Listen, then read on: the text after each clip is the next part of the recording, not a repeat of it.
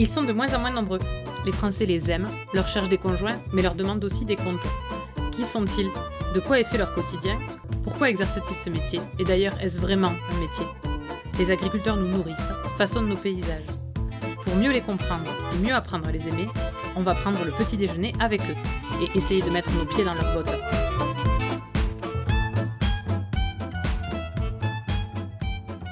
Il y a des bouts du monde qui sont un peu plus au bout du monde que d'autres. J'ai eu, grâce au facétie d'un serveur informatique, la joie d'aller deux fois dans le bout du monde de Nicolas.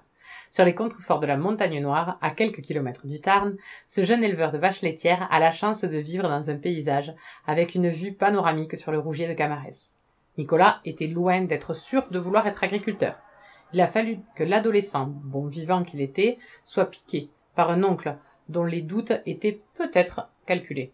Cette vocation d'éleveur, il l'a affinée en participant à des concours de pointage d'animaux et en s'intéressant à la dimension génétique de ses vaches. À 29 ans, il est heureux des choix qu'il a faits, mais appréhende les aléas qu'il ne maîtrise pas, comme le climat ou le contexte international. Au sein de son GAEC entre cousins, l'esprit d'audace et d'entreprise a bien été repris par cette nouvelle génération. Un matin de juin, nous avons parlé éolienne, robots et pointage. Allez, on essaie ses bottes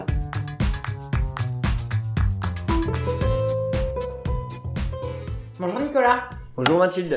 Euh, je te remercie de me réaccueillir pour enregistrer, parce que pour être complètement honnête, on a déjà fait l'enregistrement, mais on a eu un problème de serveur, donc il nous a fait disparaître le, le fichier.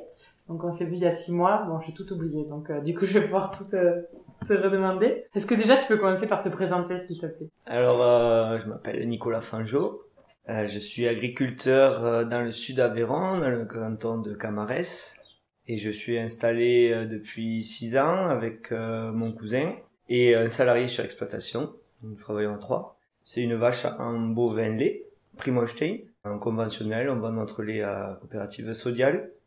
Tu dirais que tu es quel agriculteur? Ben, je dirais que je suis un agriculteur euh, moderne. Alors ça veut dire quoi? Ben, euh, ouvert vraiment sur euh, sur les façons de travailler, sur sur les techniques et aussi voilà sur le monde extérieur quoi. Donc euh, tout ce qui est euh, nous travaillons à trois et ben c'est bien pour ça, c'est qu'on a envie de se dégager du temps pour nous et voilà. euh, Question rituelle, elles sont comment tes bottes Ah oui, c'est vrai qu'à cette question. Ça toi aussi tu as oublié. ben, mes bottes euh, quand j'écoute le podcast, euh, je me dis est-ce que cette question elle est au sens propre ou au sens figuré? Mais bon, euh, ça, ça revient un peu à comment tu te définis comme agriculteur. Donc là, je vais dire au sens propre, mes bottes, euh, elles sont euh, propres parce que je les mets pas souvent. Pourquoi? Ouais, je préfère travailler en chaussures, euh, chaussures de, de, de marche, de sécurité, quoi. Mais euh, je suis plus à l'aise en chaussures. Je marche beaucoup la journée. Après, c'est vrai que l'hiver, euh, là où c'est un peu plus humide, je travaille en bottes. D'accord. Et au sens figuré? Au sens figuré, eh ben, elles sont très confortables. D'accord. On va repartir du début. Est-ce que tu peux me raconter ton enfance? Oui, alors euh, mon enfance euh, heureuse euh, à la ferme, donc avec mes cousins.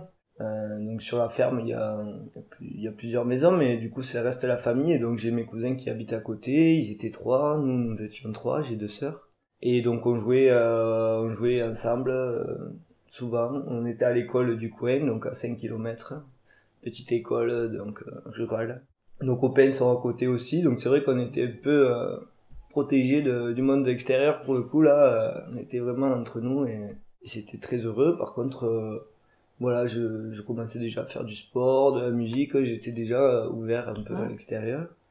Ma mère travaille à l'extérieur et vu qu'ils étaient trois aussi à l'époque, euh, on a toujours pris des vacances aussi. Donc c'est vrai que j'ai profité autant du, de la ferme que, que d'une vie, on va dire, normale où on a pu prendre beaucoup de, enfin, de vacances chaque année. C'était Ouais, c'était classique en fait. euh, ouais. ouais. ouais, oui, c'était très classique au final. C'était pas. Et ton adolescence après Comment tu la décrirais? Ben, l'adolescence, euh, j'étais au collège euh, à Saint-Afrique, donc j'étais internat, à l'internat, donc euh, je revenais que les week-ends. À partir de la sixième? À partir de la sixième, ouais, Ah, c'était un peu, un peu dur. ouais. C'était un peu dur, et puis justement, vu qu'on était un peu protégé euh, au primaire, où, là, ça, de suite, ça change de, de système. Et donc, je revenais que le week-end à la ferme, et donc, quand je revenais, ben, j'avais la moto, donc j'allais voir les copains, le foot, ou la musique, mais euh, du coup ça passait très vite. Mais j'étais toujours pas euh, forcément euh, branché à agricole quoi. Mon père ou mon oncle et, avec qui il travaillait, l'associé, ils étaient assez, donc ils me demandaient pas forcément de venir, donc c'était à moi de m'intéresser, et donc tranquillement, ouais, ça, ça, me plaisait, mais je savais pas que ça deviendrait mon métier plus tard. D'accord. Quand t'étais interne, vous étiez combien à l'internat? Euh, Nous c'était des chambres de 6. Ah C'était des chambres de 6, ouais on était assez nombreux même parce que euh, Sainte-Afrique, euh, il y a des gens de l'ODEV qui viennent. Euh, le sud Aveyron. Ouais, le sud Aveyron. Au final, il y avait ben, dès qu'on passe Belmont, tous les élèves de, après Belmont, donc vraiment l'extrême sud Aveyron, souvent ils étaient internes. Hein, ça faisait Donc tu sors du collège, tu décides de faire quoi comme études Alors voilà, je suis en troisième et il va falloir faire un choix de une orientation. Et mon oncle qui a une place sur exploitation quand même de, du gestionnaire. De... Il me faisait pas trop confiance parce que dans le sens où il me disait, toi si tu veux faire agriculteur, euh, j'y crois pas parce qu'on te voit jamais sur la ferme. Comparé à ton père, à ton âge, euh, ça va pas le faire. Je pense que c'est pas un truc qui te convient. Et donc ça m'a un peu un peu bousculé. Et j'ai dit, euh, ben alors si on me fait pas confiance, eh ben je vais prouver le contraire. Et donc je suis parti à Font-Labour, à Albi. Dans le Tarn, oui. Je m'entends très bien avec les Tarn. On est frontalier, alors vaut mieux. Et donc j'ai commencé mes études agricoles. Donc là j'ai fait euh, un PA pour commencer, donc une production animale. Donc c'était un BEP, un BEP. Et donc là je commence mes études euh, agricoles et ça me plaît. Et donc là vraiment je commence à découvrir le monde agricole dans lequel en fait je baignais depuis tout petit. Mais donc j'avais des bases mais comparé à d'autres copains de ma classe, euh, eux, ils étaient presque déjà agriculteurs, quoi. Moi, non, j'apprenais, mais j'apprenais vite, parce que je connaissais pas mal de choses déjà. J'apprenais vite. Et, donc, justement, le décalage, tu dirais que c'est parce que, enfin, aujourd'hui, hein, avec le recul, tu l'analyses parce que c'était vraiment que toi, tu n'y allais pas, ou c'est aussi que parce qu'ils étaient assez nombreux, ils faisaient pas appel à, à toi ou à vous, euh, les cousins? Ou est-ce que, enfin, c'est parce que finalement vous étiez assez pour jouer, vous aviez pas besoin d'aller. Il y a un peu de tout ça. Hein, c'est que c'est vrai que mon temps libre, je savais où le passer, quoi, sans le passer à la ferme. Donc il y avait des, des, des copains, euh, c'était ils s'ennuyaient, ils allaient à la ferme. Ou alors euh, leurs parents, ils leur demandaient toujours un coup de main. Et après, après c'est devenu euh, un plaisir. Et, moi, c'était rien de tout ça. Donc ils n'avaient pas forcément besoin de moi et j'avais d'autres choses à faire. Donc on y jouait dedans dans la ferme de toute façon. Mais c'est vrai que je travaillais pas forcément. Ouais. Tu commences un BEP euh, PA, ça te plaît Voilà, je commence un BEP PA et le déclic, euh, ben c'est, euh, on fait un concours, euh, les concours de pointage qu'il y a dans les écoles agricoles. Ah, dans le pointage, c'est les juge, le jugement de bétail. Donc c'est, euh, c'est une appréciation de l'animal sur sa, sur certains critères qui vont, euh, qui vont le permettre de, de le classer en fonction de, de la, sa rentabilité. Physique. C'est un peu les, les, concours de race de chiens, quoi. Enfin... Ouais, de race de, oui, de concours de race même de, de oui, de chiens, mais une chienne c'est pas vraiment le mot. Parce qu'en fait là, ça va être quand même porté sur euh, est-ce que l'animal est bien, euh, est-ce que sa génétique est bonne pour vieillir? S'il vieillit, cet animal, il sera rentable aussi. Donc il y a quand même un côté économique euh, d'exploitation. Il y a un sens logique sur sur le fait. Donc ça, ça va être on, on pointe, donc c'est le mot on va juger cet animal pour savoir si euh, si sa, sa génétique est bonne. Mmh, d'accord. c'est un concours de génétique, mais là c'est c'est le jugement donc euh, c'était à nous, on nous apprend euh, donc c'est une sorte de grille où on évalue certains critères. En fait, vous jugez la géné vous jugez la génétique au regard de critères extérieurs. Quoi. Voilà, vous n'avez pas accès à, à son cariotype tout ça évidemment mais du coup en fonction de, de, caractéristiques euh, visibles quoi. Mm, de plusieurs points, donc ça va être les pieds, la mamelle, euh, le, le corps en globalité. On évalue tout ça et après on peut regarder du coup ses parents, donc sa génétique et c'est là où on dit d'accord. Donc là ça revient plusieurs fois, des fois c'est c'est comme ça qu'on peut dire c'est des bonnes génétiques quoi. Et donc là euh, concours concours et ça me plaît et je gagne le concours du département et après parce que euh, vous les ceux qui pointaient vous étiez aussi en concours en fait? Ouais. D'accord. Donc, donc on était en concours, concours dans le concours. on était en concours euh, j'ai gagné le concours du lycée dans le Folabo. Après j'ai gagné le concours du département. Et après je suis monté à Paris donc euh, au concours national c'est au salon de l'agriculture voilà. Là où j'ai fait une 50 50e sur 200 ou un truc comme ça et ça, je l'ai fait euh, deux fois. Et la deuxième fois, j'avais fait euh, huitième. D'accord. Mais donc euh, là, à partir de là, mon oncle, euh, à qui je voulais essayer de prouver quelque Mhm. chose, a commencé à me faire un peu confiance. Et là, ça m'a, ça m'a encore plus. euh, Ça t'a donné de la légitimité. Voilà. Et bien sûr, mon père, euh, mon père m'avait pas mis à l'épreuve, me disant je te fais pas confiance. Il m'avait dit fais attention. Mais donc, si je voulais prouver à mon oncle, c'est aussi euh, Oui, prouver à mon oui, père. c'est prouvé aux deux, ouais. Ouais. Et du coup, quand tu revenais sur l'exploit, donc là, toi, tu pointais des vaches laitières, on est d'accord Enfin, les concours où tu allais, c'était sur des vaches laitières. Ouais. Euh, tu regardais, euh, t'essayais de Ouais. jouer aussi sur les vaches du... Voilà, donc ben, mon père a toujours aimé euh, la génétique et donc le pointage il connaissait parce qu'on le faisait aussi sur exploitation par euh, par quelqu'un d'agréé euh, à qui c'était son métier Ouais. mais il connaissait bien et donc je m'amusais à, regarder les animaux et donc euh, au final je- il voyait que j'avais compris euh, Ouais. parce qu'on avait le même euh, peu la même approche et je voyais que dans ses yeux qu'il disait ah ouais donc ça il sait faire Poursuivons sur le pointage, euh, parce que du coup, le fait de le faire sur un troupeau euh, en cours, ça te permet de prendre quel type de décision sur, euh, sur ton cheptel quand t'es agriculteur? Eh ben, ça va être vraiment sur euh, sur sa génétique justement. Et donc, euh, si euh, donc moi je m'amusais à faire sur un animal, mais euh, quand il y a donc Primo Stein France qui vient, donc c'est un agrément euh, officiel euh, national et ils viennent pointer le troupeau, donc sa globalité, et euh, ça permet d'évaluer euh, sa valeur génétique de ton troupeau. À partir de là, tu peux euh, faire des accouplements. Donc un accouplement, c'est quand je vais je vais accoupler l'animal, ben en fonction du coup de ses points faibles ou de ses Mm. défauts- enfin, ou de ses atouts, et ben on va si cette vache a des mauvais pieds, parce que d'ailleurs on l'a noté, on est tous d'accord, elle a des mauvais pieds, et ben on va mettre un taureau euh, en insémination artificielle qui a des bons pieds, ce qui va faire que la- sa descendance sera Oui, tu vas essayer de gommer les caractéristiques négatives, en fait, en les, par rapport à des caractéristiques Ouais. du taureau sur lequel tu vas mettre. Parce qu'on les a évalués. Quoi. tu travailles sur les générations futures de tes vaches, en Ouais. fait, en faisant Mm. ça. Donc, tu l'as, t'as dit Primostein. Donc, toi, tes vaches, aujourd'hui, c'est des Primostein. Elles sont toutes en insémination artificielle pour que vous puissiez à chaque fois gommer comme ça les défauts et, euh, ou, c'est que pour gommer les défauts ou des fois c'est pour euh, améliorer une, euh, enfin, pour euh, améliorer encore plus une caractéristique qu'elle a?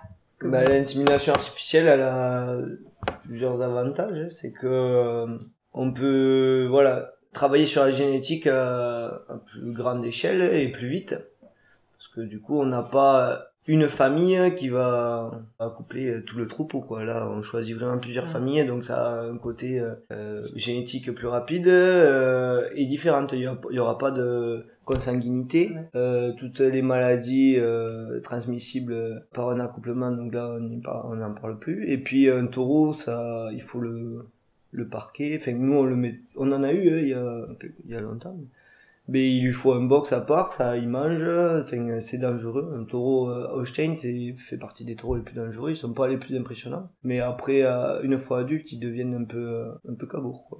Pourquoi ils sont, enfin, ils savent? Alors euh, non, ils savent pas forcément, mais en fait ils ont, ils ont un, tempérament false quoi. En fait, on dirait qu'on peut pas les dompter. On peut aller caresser un taureau au braque, Ouais. un taureau euh, Holstein, il veut tout, on dirait qu'il veut jouer, mais en fait, on sait pas s'il cherche à jouer ou à te faire mal. Ouais. Alors j'imagine qu'il y a euh, des particularités. euh, c'est pas tous, mais la majorité c'est ça. ouais. Donc en, en Holstein, souvent ce qu'ils font, c'est quand ils gardent un taureau qu'ils mènent même dans le troupeau, il y en a qui le font. Comme ça, les vaches en chaleur, ils les repèrent. Et ben, il est tous les trois ans, euh, il change de taureau. Ça veut dire que le taureau, il, il va, il va pouvoir monter les animaux un an et demi euh, à son adolescence en fait. Après, adulte, il.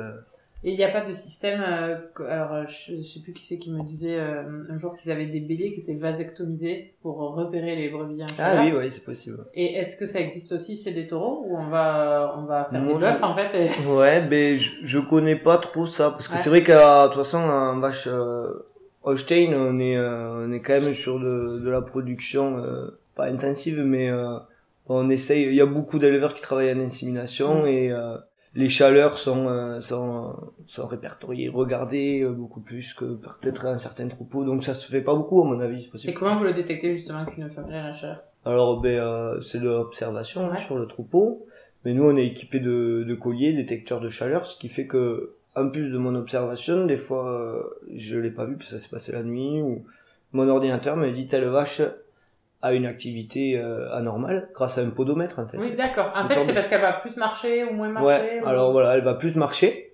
Euh, et il va aussi détecter une rumination qui, euh, qui diminue. C'est euh, caractéristique d'une vache euh, en chaleur. Sa rumination va diminuer. Donc ces deux courbes euh, prenant cette direction-là, une rumination qui diminue, une activité qui monte, et eh ben il va déterminer vache en chaleur. À moi de le confirmer en Ouais. allant voir l'animal. Mais c'est un bon, euh, D'accord. une Ok. bonne aide. Et du coup, vous avez combien de temps là pour l'inséminer quand elle est en chaleur? Oh, 24 heures, on dit. Mais Ah bon, c'est a, assez court en fait. ouais, il y a quand même un moment euh, optimal. Donc même le robot, lui, en fonction de quand il a détecté, il peut me, me dire euh, le moment optimal. Donc nous, vu qu'on a une insémination artificielle, on a un bon service qui est donc euh, on travaille avec Opelso. Donc une coopérative, c'est ça de... C'est une coopérative d'insémination. Euh, les grosses, elles travaillent sur plusieurs, euh, plusieurs euh, départements ou même régions dans le Ouais. sud de la France. Et elles passent le matin ou l'après-midi. Donc si je l'appelle le soir, elle passera le matin. Si je les appelle euh, le matin, elles passeront l'après-midi. Ce qui fait que je peux couvrir mon créneau. Ouais. Donc c'est confortable. Oui, oui. Même le Ah, week-end. d'accord. Les semences, tu- elles viennent de France euh, Alors les semences... taureaux, euh, sont ouais, ben, les semences de taureau, c'est ça.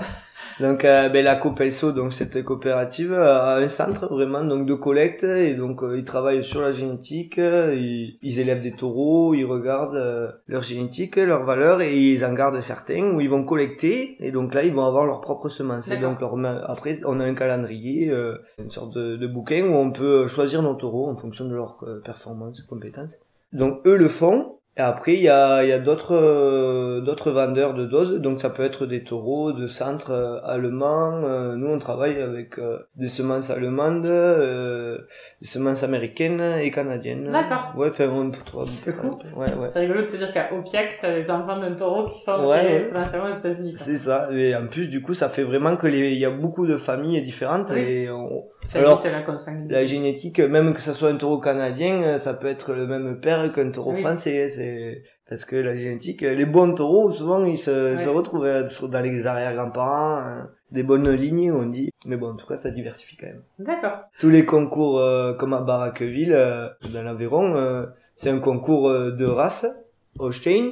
Enfin, il y a plusieurs races d'ailleurs, mais Pour le coup, pour la- Holstein et les autres races, c'est pareil. Mais c'est vraiment autour de de, l'insémi- enfin, de la génétique et bon souvent de l'insémination, c'est là vraiment où on peut travailler la génétique.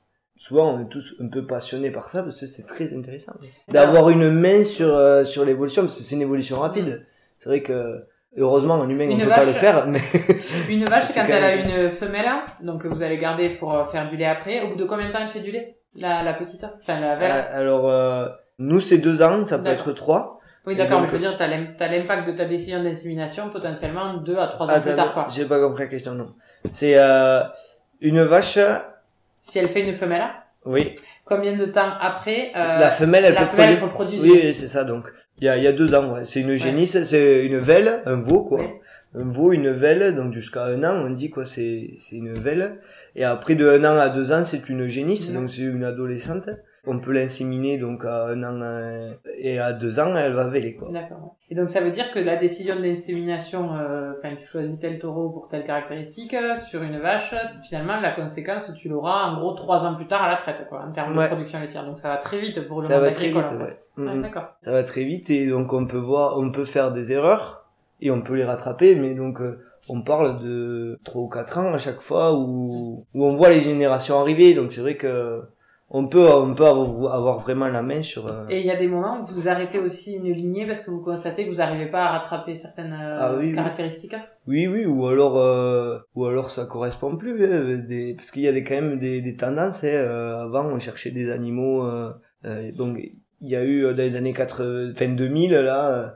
Où vraiment c'était des animaux euh, très typés, très concours, euh, et maintenant on va rechercher peut-être des animaux un peu plus rustiques en fait, parce Un que les concours, ça veut dire en gros. euh, c'est des vaches euh, très très fines, typées en fait, on dit c'est c'est des animaux qui ont les, qui ont les os plats déjà, Mhm. et donc en fait euh, ça va être typés, c'est des animaux euh, avec une grosse caisse au final, mais donc euh, des, des gros animaux qui peuvent ingérer beaucoup, mais pas forcément avec le squelette euh, Mhm. qui va avec au final. Donc euh, typé, on va dire c'est féminin presque. Ouais. Je sais pas, ça c'est c'est un peu bizarre Ouais. de dire ça, mais c'est très féminin, très euh, très ligné, très très gracieux. Alors qu'en fait euh, maintenant on revient un peu sur des animaux un peu entre deux, un peu rustiques parce que c'est des animaux en fait qui vont mieux vieillir simplement. Ok. Avant c'était on voulait vraiment faire beaucoup de lait, beaucoup de lait et c'était des animaux qui avaient ce style-là. Maintenant on en revient un peu à, à l'équilibre. Ou alors même les tétines. Avant on cherchait des tétines euh, toujours à les raccourcir parce qu'il y a dans les années 80 il y avait des grosses tétines euh, qui étaient pénibles à traire euh, des- et donc ils ont cherché ils ont à force de travailler sur la génétique on est arrivé à des petites tétines et ils se sont rendus compte qu'on n'arrivait même plus à les traire Ouais, les manchons hein. tenaient plus alors maintenant on revient en arrière et donc quand on note euh, notre grille elle a évolué D'accord. au début que je notais on cherchait à avoir des trayons à 4 cm et maintenant ça c'est plus c'est plus alors c'est pas mal noté mais ça ça va pas rechercher. D'accord. pour dire comment on peut orienter Oui, ça euh, évolue aussi en fonction des, des techniques. ouais. Enfin, Enfin, de- tout. ouais, ça évolue en fonction de, de ce qu'on se rend compte. Ouais. On peut faire, enfin, ils ont fait des erreurs dans le Oui, passé. et- Oui, parce que finalement, c'est c'est de la science par l'expérimentation, quoi. C'est-à-dire qu'on essaie des trucs, on essaie une caractéristique, et puis on peut revenir en arrière. Ouais. On va revenir à toi Oui, c'est vrai a fait. Ouais, c'est pas grave, c'était très intéressant. Euh, donc, tu pointes les animaux, tu fais ton BPE, tu continues après le BEP, tu fais des... Je fais? euh, un bac pro. Ouais, Du coup, je fais deux ans de BEP. J'ai fait un bac pro CGEA, donc comptabilité, gestion agricole. Et donc là, ça me plaît euh, toujours autant. Et j'ai même du coup euh, commencé à faire des stages. Et donc là, je, là vraiment, je, je suis dans le bain. et après le bac prof. Après le bac pro, euh, je continue un BTS Axe, toujours à fond labo. Donc, Axe, c'est quand ta Je gestion. m'y en plaisais. gros. Voilà, Ouais. c'est aussi de la, c'est la gestion, comptabilité et gestion. Et après, je, le BTS Axe, je fais une spécialisation euh, bovin-lait. Donc ça revient un peu à ce que j'avais fait en PA, quoi. Ouais. C'est un peu les bases de la vache laitière. Et donc euh, après avoir fait beaucoup, beaucoup de comptabilité et ben, être un peu... euh, c'est très large, le BTS euh, Axe, on voit un peu toutes les productions. Là, je m'étais recentré sur le, la. D'accord. Et ça m'a permis donc de, de m'installer parce que j'ai fait une alternance chez moi Oui, en spécialisation après le BTS. là. Donc j'ai fait six mois euh, de cours et six mois en alternance chez moi. d'accord. Et c'était donc le premier pas de l'installation. Ouais. C'est bien parce que ça m'a de m'installer d'un coup après le BTS, je pense que ça m'aurait fait un peu bizarre parce que on fait encore pas mal la bringue là. Ouais. Et de m'installer. Donc là ça m'a fait un peu le, le levier entre Ouais. les deux. Tu t'es installé à quel âge? Je me suis installé euh, 22, hmm, 21, je sais plus. en 2000, euh, 2016, je me suis installé. Même pas, 2015. Décembre 2015. 22 ans. Ok. T'as pas souhaité aller travailler à... hors de l'exploitation ou c'est juste que bah il, il a fallu remplacer quelqu'un et Ouais. coup, ça se fait présenter Ben, c'est un peu, ouais, c'est un peu ça. Je, je dis que je suis ouvert, c'est vrai, mais c'est vrai que j'ai pas eu cette ouverture-là d'aller travailler ailleurs. C'est un peu dommage. J'ai eu l'opportunité de, d'aller un an au Canada. Enfin, non, pas un an. Un stage de trois mois, je crois, c'était au Canada. Avec le BTS. Et en fait, euh, l'associé qui travaillait avec mon père et mon oncle, euh, a décidé de, de partir. Enfin, il prenait la retraite, tout Mm. simplement. Et on m'a on m'a un peu orienté en disant que si je partais à ce moment-là, euh, ça se trouve, euh, je reviendrais, ça serait compliqué. euh, Enfin voilà, en fait, on m'a un peu découragé pour le coup. Et donc, euh, ce qui fait que je suis pas parti.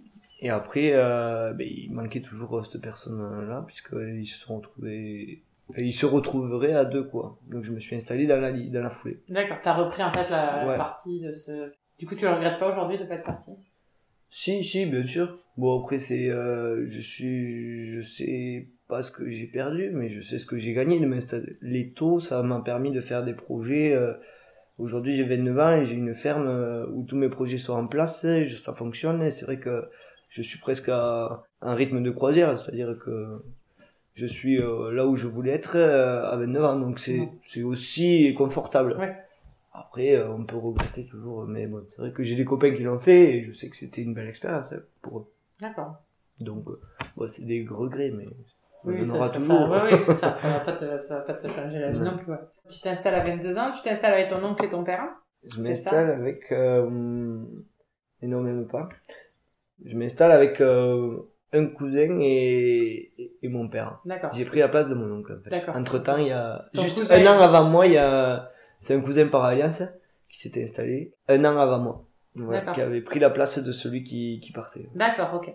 Donc vous vous retrouvez à deux jeunes euh, et ton père. Voilà. Et là, c'est quoi les premiers projets que, que vous mettez en place au moment de, au moment de ton installation?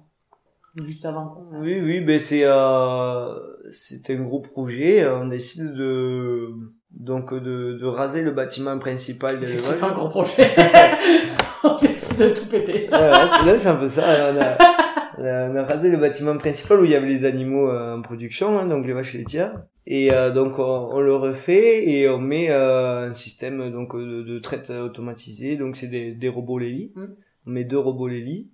Donc un bâtiment tout neuf avec tout ce qui va avec. Et donc c'est un projet à 650 000 euros, donc 700 000 même. Donc c'est c'était un gros projet. Ouais. Ouais, quand on a 22 ans, ça fait un peu peur, là, le montant que tu viens d'annoncer Je sais pas, on est peut-être un peu insouciant. Ouais. Si, ben c'est ben, c'est des chiffres qu'on connaît pas encore. Ouais, hein, y- On a l'impression d'être un peu protégé. C'est pas du perso non plus. Ouais. Mais euh, on sait que ben on sait qu'il faut pas se louper quoi surtout on sait bon ben là euh, maintenant faut que ça tourne hein. donc euh, ça te ça te motive presque quand tu te dis bon maintenant on a intérêt que ça marche donc euh, sois sérieux Mm.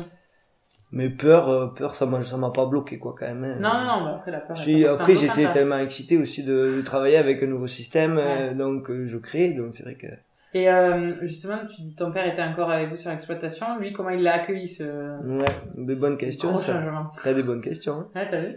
Ah, J'arrive même à les poser deux fois, six mois d'écart. Non, mais c'est intéressant parce que c'est vrai que euh, il nous a pas mis des bâtons dans les roues, mais euh, pour lui c'était un système qu'il connaissait pas, mais qui du coup il y croyait pas quoi. Ah nous on en a, nous on en avait vu, euh, on en avait vu plein quand même avant de, de, de faire ça parce qu'on s'est renseigné, on allait voir des exploitations. Mais euh, mon père il avait un système qui marchait bien, hein. il avait déjà des bons résultats à l'époque, euh, donc euh, il connaissait son système à lui et de passer d'un système qu'il connaissait pas, il avait l'impression de pas pouvoir nous aider après Ouais. quoi. Et ça il faisait très peur et donc euh, et il nous a même euh, pas menacé mais il nous a dit si vous faites ce, ce système-là de robot, euh, moi je je vous aiderai pas quoi, j'y arriverai pas. euh. C'était un peu de la peur, je pense, mais on l'avait tous un peu cette peur.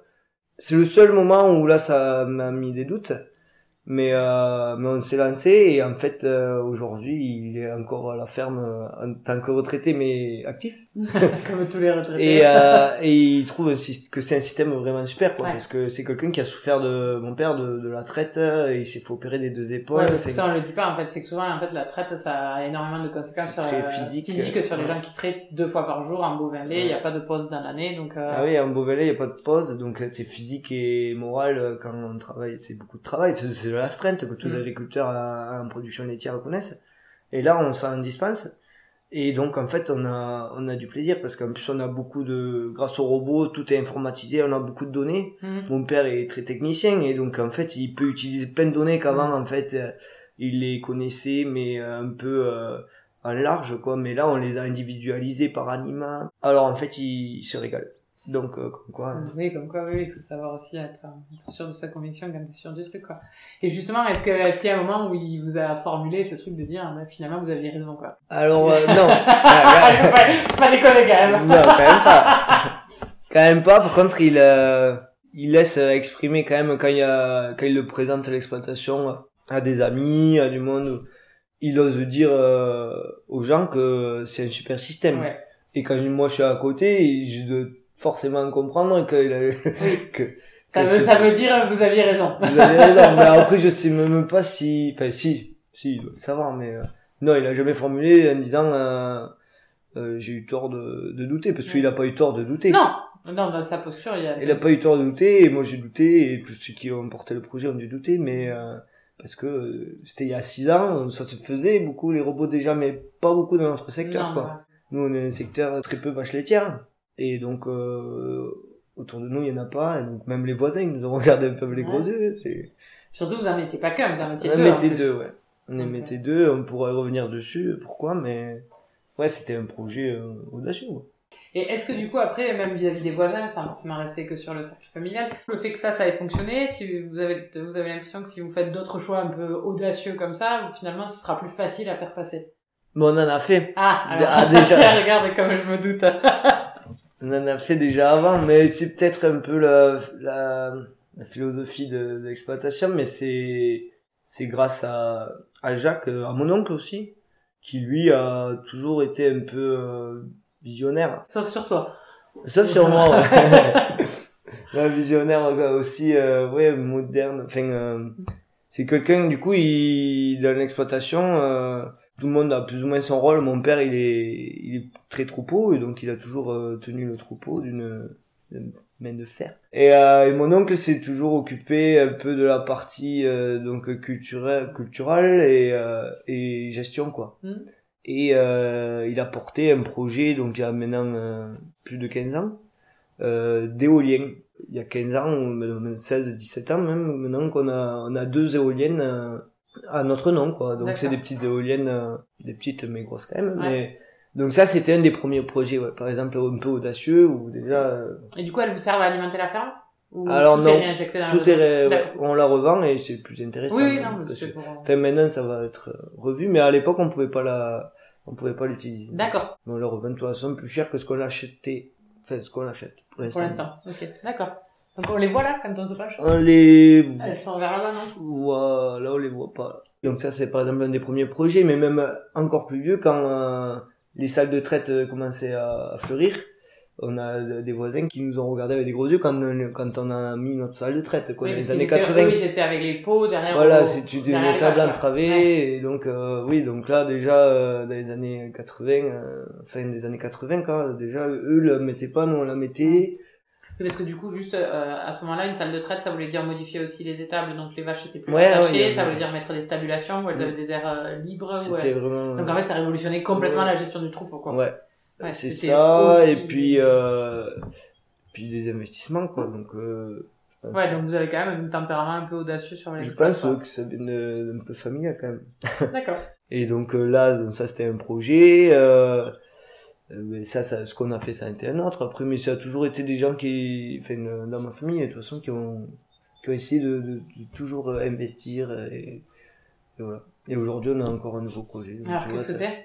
Eh bien, ça va être toujours éolien. On remplace les deux petites éoliennes par une grosse. D'accord. Mais donc, euh, c'est, c'est des gros projets et c'est dur à, c'est très dur à, à ce que ça arrive à, à bout, quoi. Mais, euh, et donc, mon oncle s'en occupe avec euh, mon cousin, du coup. C'est un projet qui Ça va, va dans, dans, dans un an. D'accord. Donc, voilà, ça, c'est des projets et c'est en plus du, du GAE, quoi. C'est Ouais. notre société, mais donc, nous, ça va, ça nous permet donc de vivre confortablement aussi, quoi. Ouais, bien sûr, ça fait partie de votre revenu. Ouais. Alors, au moment de ton installation, tu dirais que c'est quel est le meilleur conseil qu'on t'ait donné? Le meilleur conseil qu'on m'a, qu'on m'a donné, c'est celui qu'on m'a pas donné. C'est presque le fait de, de pas me faire confiance au début. En fait, c'est, ma rage. C'est un peu fort comme mot, mais ma détermination, voilà, de, de vouloir réussir. Et ça, c'est un peu le conseil, euh, Est-ce que c'était pas fait exprès, justement? Eh, peut-être, hein, mais, euh, je sais C'était pas. fait exprès, c'était malin. Mais je pense pas, tu vois, je, je pense que j'ai besoin de prouver et du coup, euh, ouais, je sais pas, ça se trouve c'était fait exprès, mais si Ouais, c'est tu exprès, demandes, euh, jour. tu lui dirais quoi à Nicolas, là, à 22 ans, qui va s'installer aujourd'hui? Je dirais quoi à Nicolas qui va s'installer? Ben que, qui va bien réussir euh, qu'il a bien réussi. Non euh, je, je sais pas trop c'est un peu difficile comme question mais euh, oui de toute façon oui mais j'ai fait des erreurs là, depuis que je suis installé donc euh, c'est euh, écoute ton père. Mais pas toujours pour les robots. pas toujours. Non, euh, au début c'est vrai que sur l'installation euh, le conflit père-fils y est quoi. Euh, peut-être parce que euh, en fait on sait pas tout faire et on a beaucoup à apprendre mais euh, j'ai eu du mal à entendre un peu au début après maintenant euh, il m'apprend tous les jours encore et ça passe beaucoup mieux mais au début oui je sais pas on était mais déjà il était installé et il me laissait peut-être pas encore Ouais, assez confiance et voilà il y avait peut-être un problème de confiance mais euh, il avait peut-être raison Il y a aussi un problème de tempérament. Oui, Généralement, Quand euh, les vieux, ils sont un peu... Ouais. Non, mais heureusement, ça s'est très bien passé, mais euh, j'ai eu regretté de m'être euh, un peu emporté, ouais, des fois, mais lui aussi peut-être. Mais ouais, écoute ton père, c'est une bonne... Quand tu dois expliquer ton métier à des gens qui y connaissent rien, tu leur, tu leur expliques euh, comment? Ça, je le fais souvent, j'aime bien, parce que... euh, parce que, euh, oui, j'aime bien, ça m'arrive souvent, et par le syndicat, du coup, on y est, on y est, confronté souvent. Je raconte tout simplement le métier comme si même moi je le connaissais pas en fait, comme si je le vivais mais sans trop le connaître. Je leur explique, euh, j'ai- j'essaye de, de ne pas rentrer dans la technique. Donc nous on fait du lait de vache, euh, donc avec ce lait de vache, euh, ça va être transformé en yaourt, c'est euh, le yop lait. Hmm. Quand je fais du yop, c'est mon lait. Tu vois, je, je prends des grands, euh, des grands raccourcis. Euh, Le candia aussi. le Candia, ben oui, voilà, enfin, toutes les marques, enfin les marques phares du coup de, de la coopérative, j'aime bien les citer. Je leur raconte, ben, euh, même si j'arrive dans la technique, voilà, je dis pas une insémination, mais c'est c'est euh, du sperme de taureau. euh, C'est une fibre. Ouais, c'est une fibre, ouais. Pour la céréale, ben, enfin pour les cultures, c'est pareil. Ben, on dit ben t'as un jardin, euh, sinon on fait pareil mais à grande échelle, quoi, enfin des trucs comme ça. quoi. D'accord. Et en plus, je vais être amené à le faire euh, encore plus, ça me plaît et euh, j'ai fait des, une formation là pour faire des visites à la ferme. D'accord. Donc euh, là, il faut vraiment avoir les mots quoi Ouais. aussi. Et puis savoir s'adapter en fonction de, de la personne à qui on est en face. C'est important pour toi de, de montrer euh, ton métier et comment tu fais. Ouais, ouais, j'ai- j'aime et euh, j'ai l'impression d'avoir un rôle à jouer là-dedans. Parce qu'il y en a qui travaillent très bien mais qui savent, qui sont peut-être timides ou qui ont pas les mots et euh, et moi j'aime bien euh, j'aime bien parler. J'aime bien parler et donc euh, j'ai envie de montrer ma vision de de de la de la ferme, de, de l'agricole quoi. Parce que des fois on le voit très très pessimiste euh, ou voilà quoi. Donc moi ma vision elle est différente. Et je sais que moi, si je la dis, eh ben, elle sera entendue. euh, au moins, euh, ma vision, je sais qu'elle sera écoutée. Quoi. c'est voilà, c'est pour donner sa, sa vision du monde. ouais. Ouais. Est-ce que ça veut dire quelque chose de un peu particulier? Est-ce que ça a un sens pour toi de te dire que tu produis de l'alimentation? On entend vachement parler de souveraineté alimentaire, tout ça en ce moment. Est-ce que ça, ça a une signification particulière? Clairement, après, euh, je pense que je l'ai peut-être un peu moins que certains. C'est vrai qu'on entend très vite, euh, dès qu'on a des problèmes d'agriculture, euh, on fait manger le monde et euh, on n'a pas notre juste retour. Mais euh, c'est un peu grossier des fois de dire ça, je trouve. euh. C'est sûr, l'agricole, c'est c'est c'est qui fait manger le monde, mais c'est je trouve c'est un très gros raccourci. Donc moi, je suis conscient qu'on crée de la valeur alimentaire et donc je vois l'importance que ça a, mais euh, on n'est pas tout seul, il faut regarder autour de nous et voilà, il faut pas tout. euh. Oui, le lait, on peut Enfin, je sais que voilà, si demain euh, moi j'arrête, euh, il y aura toujours du lait quoi. Hmm. Donc euh, c'est, il faut être euh, ensemble, tu vois, faut pas dire euh, moi je fais à manger, et, euh, on me respecte pas pour ça quoi. Il faut qu'on soit un groupe, c'est pour ça encore le syndicat, voilà, il faut qu'on soit soudés. C'est vrai que là, là par contre dire euh, on est euh, 70 éleveurs, euh, on fait manger le monde, euh, au moins environné. si on n'est pas d'accord, ça compte. Mais dans son coin et dire euh, moi je vous fais manger, euh, c'est pas normal. Tu fais pas manger tout le monde. C'est Ouais. le, le collectif qui Ouais. fait manger tout le monde. Un jour, il y a un agriculteur dans un podcast qui nous a dit que les agriculteurs étaient des personnes valeureuses. Est-ce que tu partages? Oui, ouais, ouais. Et ça veut dire quoi? C'est quoi tes valeurs? Enfin, euh, oui, oui, ça, euh, il y a beaucoup de métiers euh, où les gens doivent être valeureux, de toute façon, je pense. Je viens voir des agriculteurs, donc je ne... Mais euh, non, mais c'est c'est quand même il faut être c'est vrai que j'aime bien dire que mon métier c'est pas ma passion parce que faut pas tout confondre. Moi j'aime ma passion. Pour moi c'est ce qui ça va être la, la musique ou le sport. Ou... Mais quand même il y a c'est vrai qu'il y a un côté un peu de de passion quand même au final. même s'il faut que ça reste son métier pour pas vivre euh, et dormir à l'agricole quoi. Mais euh, En tout cas, c'est pas ta seule passion. non, mais pour le- ouais, voilà, tu sais, on y passe beaucoup de temps et, euh, et on n'est pas rémunéré, euh, on va dire, à sa juste valeur par rapport au temps passé, ça c'est sûr. Et puis, euh, c'est notre, souvent, euh, c'est notre, notre boîte, on dit, donc euh, notre entreprise. Et donc, euh, même quand on arrête, on y réfléchit à la maison. Donc, ça prend, euh, c'est vrai que ça prend 90% de ta tête. Et après, physiquement, c'est très physique. euh, et donc, euh, on fait plusieurs métiers en un. Donc, pour tout ça, je trouve que c'est en fait valeureux, quoi. donc Ouais. euh, courageux. Et C'est quoi tes valeurs à toi, justement? Mais mes valeurs, c'est vrai que le travail est bien fait. Bon, mais ça, tout le monde, euh, je pense, c'est- assez courant, mais non, ou pas. Mais là, moi, j'ai- j'aime bien le travail bien fait. C'est vrai que pas faire le travail à 30%. Et en même temps, j'aime faire le travail bien fait et derrière me dégager du temps, quoi. C'est, Ouais. c'est aussi, ça va de soi, mais euh, qu'est-ce qu'il y a comme valeur euh, ben, économique euh, Il faut que ça soit rentable. Hein. Enfin, je veux pas travailler pour rien, quoi. C'est vrai que c'est pour ça qu'un métier passion, euh, euh, moi je suis pas euh, comme certains qui, mais bon, je veux travailler pour gagner ma vie, quoi. Clairement. Et donc il faut bien travailler, donc ça, ça se rejoint. Ouais. Et après, ben, de partage. hein, euh. Est-ce que tu peux me citer euh, la- enfin, le dernier film ou la dernière série que tu as aimé? Ah, ouais. J'en ai aimé plein. Euh, Viking. Ok. Ben, ça, ça remonte un peu déjà. Euh, la dernière recherche Google que tu as faite La dernière, ben, les législatives, je crois. Le résultat des, des Ouais. élections, ouais, de- Le dernier morceau de musique que tu as joué, parce que tu joues de la musique. Alors normalement je dis fredonner, mais... Ça devait être euh, Image, euh, les démons de minuit, euh, à la fête du coin. euh, D'accord. Et la dernière chose que tu as acheté pour ton métier? Des chaussures, je crois que j'ai acheté des chaussures. Pour remplacer les Ouais, anciennes ben, qui étaient ouais, ouais. Euh, Est-ce que tu es fier aujourd'hui? Oui, ouais, je, suis fier. non, c'est vrai que je suis content de d'être arrivé à ce que je voulais faire en fait. C'est, on est bien sûr, on ne sait pas si, si ça va marcher et tout ça. Donc là, on est plusieurs, hein, du coup, avec, mon cousin et puis grâce à, à, mon oncle et à mon père. Au niveau professionnel, oui, au niveau professionnel, je suis fier d'avoir 29 ans et d'avoir le système que j'ai, ouais. Je dors bien la nuit, ouais. Je sais que ça me plaît, je, du coup, ça c'est bien aussi. Je sais que ça me plaît, je suis content de venir travailler et euh, et il y a encore des évolutions à faire et en même temps euh, les résultats ont fait qu'évoluer depuis que je suis installé donc euh, je, ouais, je suis satisfait quoi. après euh, ce qui va faire c'est les aléas climatiques et économiques du à l'international tout ça ça ça fait un peu peur moi tout ce qu'on ne peut pas gérer c'est sûr que que ça fait un peu peur mais sinon système en soi quoi je suis satisfait et fier quoi. Comment tu t'y sens dans tes bottes Et donc je, je m'y sens confortablement euh, installé et, euh, et j'ai envie de les rechausser quoi. Merci beaucoup Nicolas. Merci.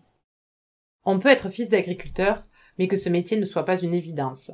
On peut ne pas avoir passé son enfance au milieu des vaches et se révéler un éleveur pointilleux. On peut avoir une exploitation de vaches laitières, mais tirer une partie de son revenu de l'implantation d'éoliennes. Enfin, on peut avoir l'intelligence de comprendre que les doutes des proches servent à conforter ce choix et à se poser les bonnes questions avant de prendre un risque. C'est ça, être agriculteur aujourd'hui. À bientôt dans de nouvelles boîtes. Si vous avez aimé, n'hésitez pas à partager ce podcast ou à le noter avec 5 étoiles sur Apple Podcast. Laissez-nous un petit like ou un commentaire, nous serons infiniment heureux de vous lire. À bientôt dans de nouvelles bottes.